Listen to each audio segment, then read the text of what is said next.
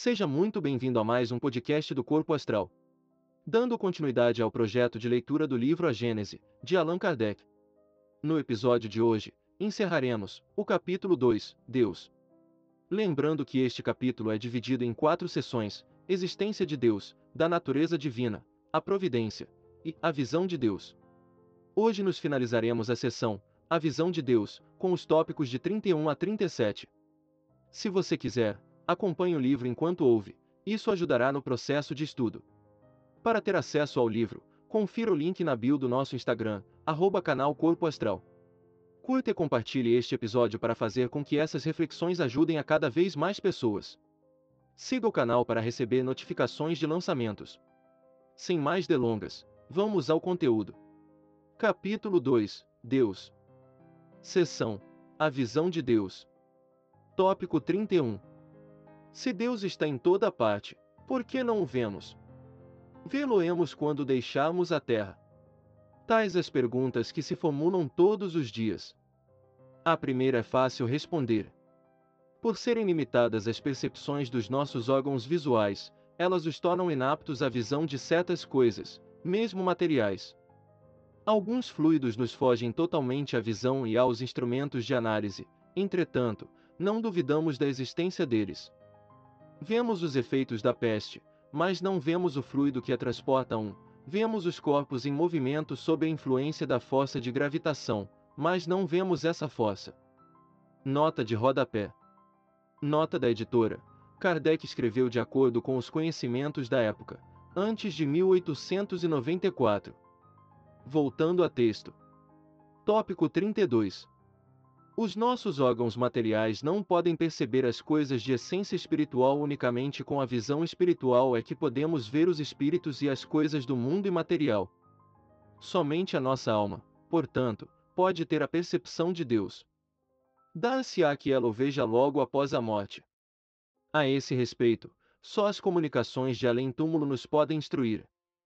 Por elas sabemos que a visão de Deus constitui privilégio das mais purificadas almas e que bem poucas, ao deixarem o envoltório terrestre, se encontram no grau de desmaterialização necessária a tal efeito. Uma comparação vulgar o tornará facilmente compreensível. Tópico 33. Uma pessoa que se ache no fundo de um vale, envolvido por densa bruma, não vê o sol. Entretanto, pela luz difusa, percebe que está fazendo sol. Se entra a subir a montanha, à medida que for ascendendo, o nevoeiro se irá tornando mais claro, a luz cada vez mais viva. Contudo, ainda não verá o sol. Só depois que se haja elevado acima da camada brumosa e chegado a um ponto onde o ar esteja perfeitamente límpido, ela o contemplará em todo o seu esplendor. O mesmo se dá com a alma.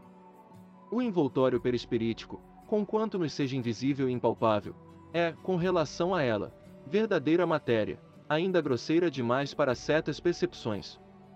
Ele, porém, se espiritualiza, à proporção que a alma se eleva em moralidade. As imperfeições da alma são quais camadas nevoentas que lhe obscurecem a visão. Cada imperfeição de que ela se desfaz é uma mácula a menos, todavia, só depois de se haver depurado completamente é que goza da plenitude das suas faculdades. Tópico 34 Sendo Deus a essência divina por excelência, Unicamente os espíritos que atingiram mais alto grau de desmaterialização o podem perceber. Pelo fato de não o verem, não se segue que os espíritos imperfeitos estejam mais distantes dele do que os outros. Esses espíritos, como os demais, como todos os seres da natureza, se encontram mergulhados no fluido divino, do mesmo modo que nós estamos na luz. O que há é que as imperfeições daqueles espíritos são vapores que os impedem de vê-lo. Quando o nevoeiro se dissipar, vê-lo resplandecer. Para isso, não lhes é preciso subir, nem procurá-lo nas profundezas do infinito. Desimpedida a visão espiritual das belidas que a obscureciam, eles o verão de todo lugar onde se achem, mesmo da terra, porquanto Deus está em toda parte.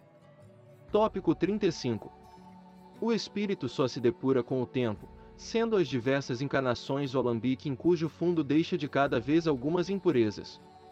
Com o abandonar o seu invólucro corpóreo, os espíritos não se despojam instantaneamente de suas imperfeições, razão porque, depois da morte, não veem a Deus mais do que o viam quando vivos, mas, à medida que se depuram, têm dele uma intuição mais clara.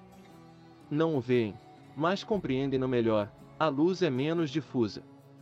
Quando, pois, alguns espíritos dizem que Deus lhes proíbe respondam a uma dada pergunta não é que Deus lhes apareça, ou dirija a palavra, para lhes ordenar ou proibir isto ou aquilo, não, eles, porém, o sentem, recebem os eflúvios do seu pensamento, como nos sucede com relação aos espíritos que nos envolvem em seus fluidos, embora não os vejamos. Tópico 36 Nenhum homem, conseguintemente, pode ver a Deus com os olhos da carne. Se essa graça fosse concedida a alguns, só o seria no estado de êxtase, quando a alma se acha tão desprendida dos laços da matéria que torna possível o fato durante a encarnação. Tal privilégio, aliás, exclusivamente pertenceria a almas de eleição, encarnadas em missão, que não em expiação. Mas, como os espíritos da mais elevada categoria refugem de ofuscante brilho, pode dar-se que espíritos menos elevados, encarnados ou desencarnados, maravilhados com o esplendor de que aqueles se mostram cercados, suponham estar vendo o próprio Deus. É como quem vê um ministro e o toma pelo seu soberano. Tópico 37 Sob que aparência se apresenta Deus aos que se tornaram dignos de vê-lo? Será sob uma forma qualquer? Sob uma figura humana? Ou como um foco de resplendente luz? A linguagem humana é impotente para dizê-lo, porque não existe para nós nenhum ponto de comparação capaz de nos facultar uma ideia de tal coisa. Somos quais cegos de nascença a quem procurassem inutilmente fazer compreendessem o brilho do sol. A nossa linguagem é limitada pelas nossas necessidades e pelo círculo das nossas ideias. A dos selvagens não poderia descrever as maravilhas da civilização. A dos povos mais civilizados é extremamente pobre para descrever os esplendores dos céus a nossa inteligência muito restrita para os compreender e a nossa vista, por muito fraca, ficaria deslumbrada. Este foi o podcast de hoje. Se você gostou desta passagem, compartilhe com seus amigos e ajude a esse conteúdo chegar mais longe. Para mais podcasts, acesse nosso profile e confira nossa playlist. Nos ajude a manter canal contribuindo com qualquer quantia em nosso Padrim, Apoia-se ou no Patreon. Parte dos valores arrecadados serão doados para instituições de caridade todo final do mês, e o comprovante da doação é divulgado em nosso Instagram. Muita força e paz para você. Até o próximo episódio.